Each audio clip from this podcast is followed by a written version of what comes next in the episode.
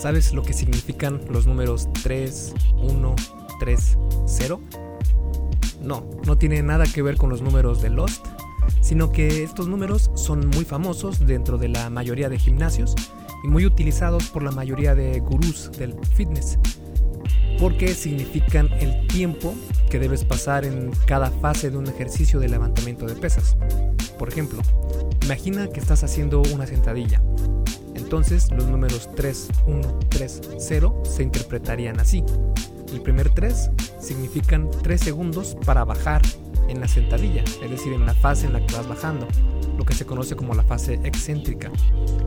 El número 1 sería un segundo de espera cuando estés en el fondo de la sentadilla, hasta abajo. El siguiente 3 serían 3 segundos que te tomaría subir en la sentadilla, la fase concéntrica. Y 0 significa nada de tiempo de espera cuando estés completamente parado al terminar una repetición de sentadilla. Así para cada repetición. Es decir, es muy famoso el sistema de hacer cada repetición muy lentamente. En este caso, si te das cuenta y sumas todos los segundos, sería una repetición completa de 7 o más segundos.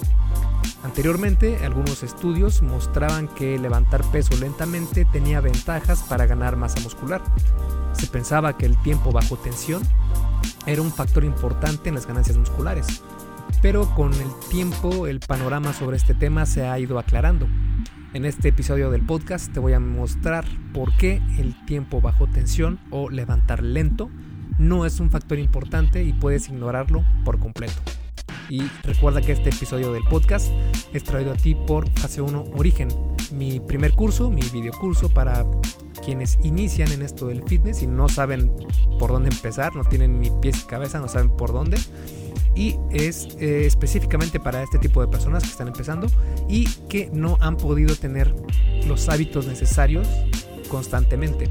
Es decir, si has empezado y vuelto a fallar y vuelto a empezar y vuelto a fallar, en fase 1 origen también hablo un poco sobre la psicología que hay detrás del, del fitness y qué puedes hacer, cómo puedes hackear tu mente, tus hábitos para que puedas lograr ser constante en esto. Hay una versión para mujeres y una versión para hombres y son con entrenamientos exclusivos para hacer en casa y con mínimo equipo. Eh, si te interesa saber más, puedes ir a esculpetucuerpo.com, diagonal fase 1, todo junto, sin espacio, y el número 1 con número, no con letras, fase 1. Y bueno, te dejo entonces para que comencemos con el episodio del podcast El arte y ciencia del fitness, el podcast de esculpetucuerpo.com. Yo soy Mike García y te veo en un segundo.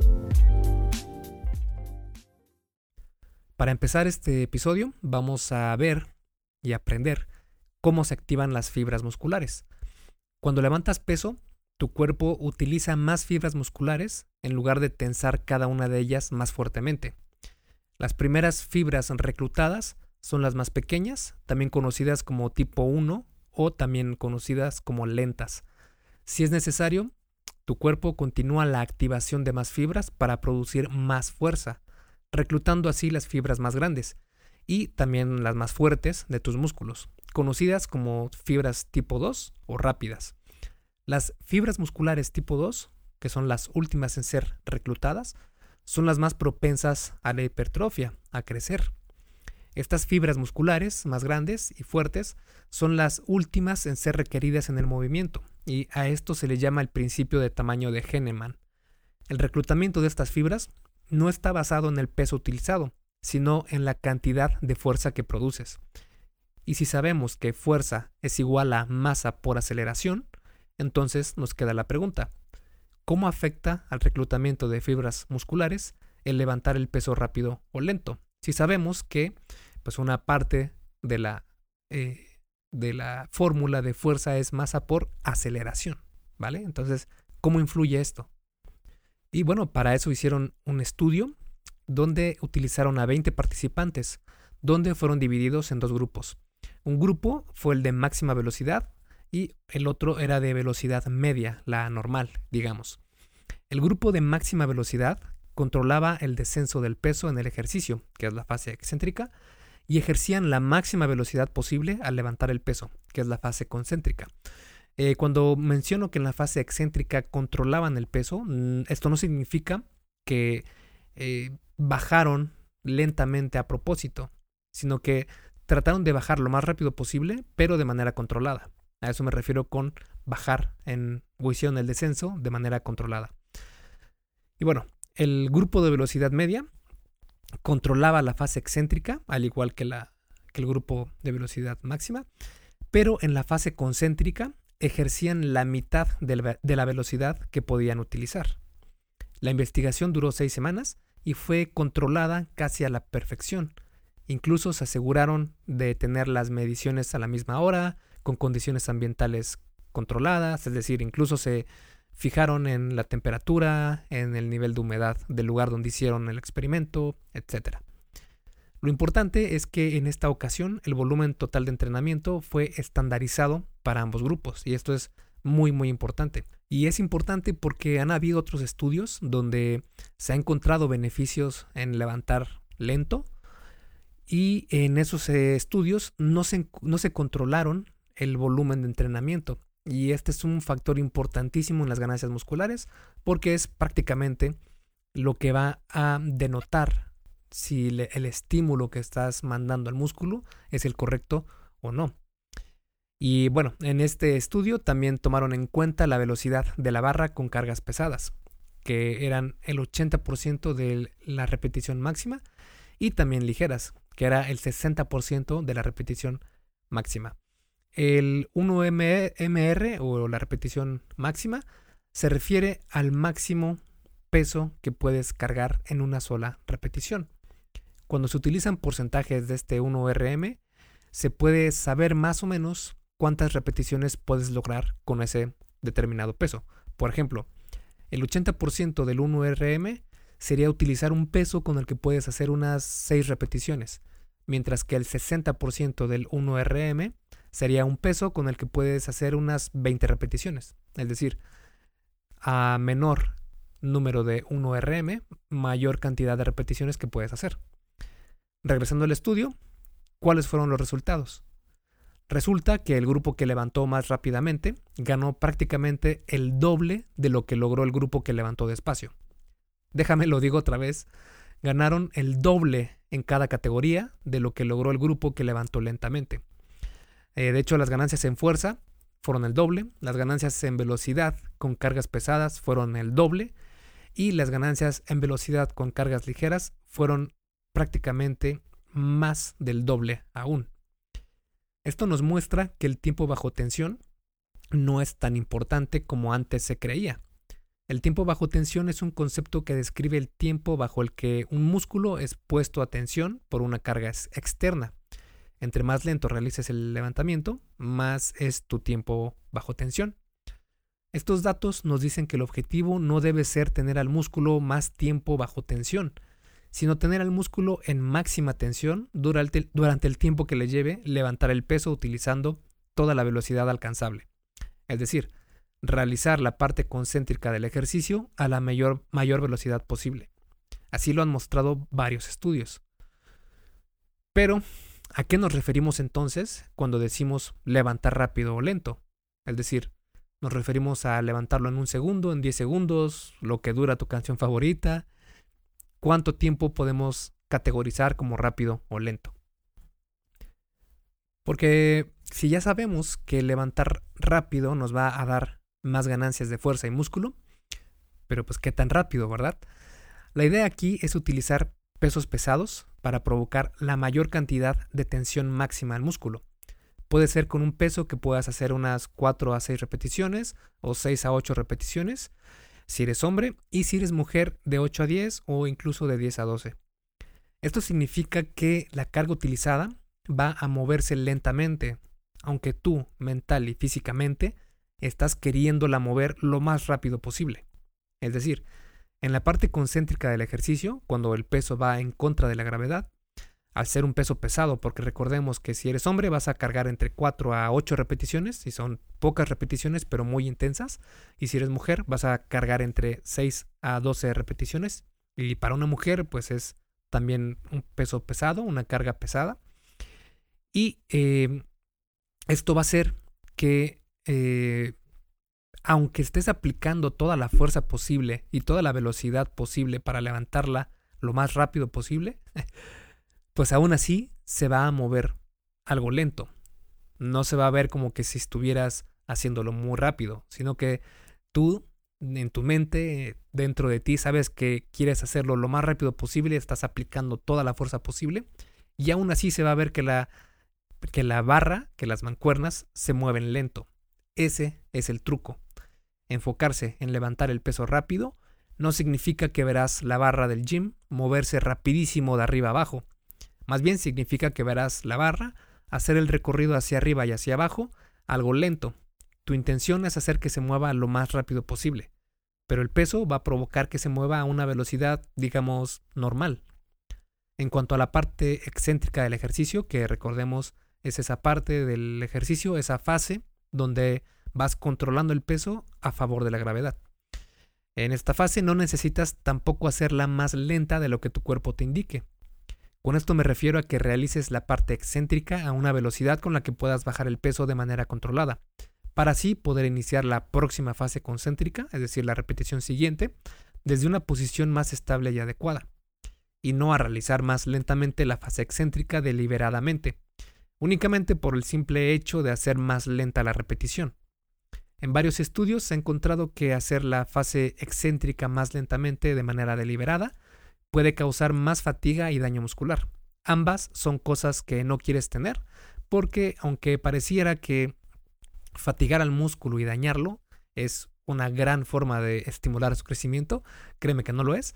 Eh, si quieres saber más, puedes buscar en esculpetucuerpo.com diagonal, mm, no recuerdo bien, mejor busca en Esculpe tu cuerpo, hay un buscador ahí y busca daño muscular y te va a aparecer un artículo que escribí sobre por qué no es una buena idea eh, buscar estar siempre fatigado y siempre con daño muscular. Y también añadido a esto, hay un estudio bastante nuevo que fue de enero de 2019, donde se encuentra que en la sentadilla, hacer la parte excéntrica del ejercicio más lentamente, es decir, cuando vas bajando, no trae ningún beneficio en cuanto a ganancia muscular. También hay otros tres estudios donde no se encontraron diferencias en fuerza con una fase excéntrica más retardada. Y en otra investigación se encontró que hacer la fase excéntrica del ejercicio por 10 o más segundos es inferior para la ganancia muscular en la gran mayoría de ejercicios. Esto refuerza la idea de que no, es, no se necesita realizar lentamente ni la fase concéntrica ni la excéntrica de los ejercicios. Realizar la parte excéntrica de manera controlada, controlada, sin dejar que el peso te domine, sin dejar que sea demasiado rápido, es suficiente completamente. Hey, rápidamente, antes de seguir con el episodio, ¿me harías un favor? Si te está gustando lo que estás escuchando en este podcast, ¿puedes compartirlo en tus redes sociales? Basta con que tomes una captura de pantalla o te tomes una foto y compartas la publicación en Facebook, Instagram o en cualquier otra red social mencionando el podcast El arte y ciencia del fitness. Porque simplemente con que hagas esto, que realmente no te lleva más de un minuto, me ayudas un montón a que Esculpe tu cuerpo crezca y podamos cambiarle la vida a muchas más personas. Y si haces esto, no olvides etiquetarme en la publicación para que pueda agradecerte personalmente. En Facebook estoy como blog Esculpe tu cuerpo y en Instagram como Esculpe tu cuerpo. Vale, sigamos entonces donde nos quedamos en el episodio. Dicho todo lo anterior, al final de cuentas, el volumen total de entrenamiento y la intensidad son lo más importante para la hipertrofia y también para la fuerza. Primero veremos el volumen de entrenamiento. Volumen es igual a series por repeticiones de cada serie por peso levantado por repetición. Para generar más volumen puedes levantar más peso o realizar más series o repeticiones. Y bueno, levantar el peso rápidamente nos ayuda a lograr precisamente lo segundo, realizar más series o repeticiones. En un estudio se encontró que realizar la parte concéntrica del ejercicio a máxima velocidad permitió a los participantes realizar 60% más repeticiones en comparación con otro grupo donde realizaron las repeticiones con una cadencia lenta. El Departamento de Ciencias del Ejército y Estudios del Deporte en Massachusetts encontró que la cantidad de repeticiones que puedes hacer normalmente disminuirá si las haces más lentamente y por consiguiente también disminuirá tu volumen de entrenamiento. Pero de nada va a servir que levantes la barra rápido o lento o que hagas muchas repeticiones si no te estás esforzando en lo más mínimo. Y es aquí donde se hace relevante el segundo punto, la intensidad al entrenar. Los estudios muestran que el entrenamiento con resistencias pesadas causa que cada tipo de fibra muscular crezca significativamente más en comparación al entrenamiento con cargas ligeras. Y es que se ha encontrado que existen tres gatillos que estimulan el crecimiento muscular. Esos tres gatillos son la sobrecarga progresiva, el daño muscular y la fatiga metabólica. De los tres, la sobrecarga progresiva es el más importante y por mucho. La sobrecarga progresiva se refiere a levantar pesos más pesados de manera progresiva. Si quieres crecer muscularmente y transformar por completo tu físico, tu objetivo número uno debe ser añadir más peso a la barra a lo largo del tiempo. Las ganancias de fuerza van de la mano con las ganancias de músculo.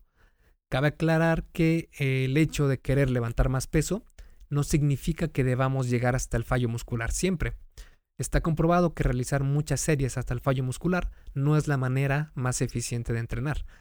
Esto se debe a varios factores, pero principalmente es porque el músculo se fatiga demasiado y no alcanza a recuperarse del todo cuando se le exige llegar hasta el fallo muscular en cada set.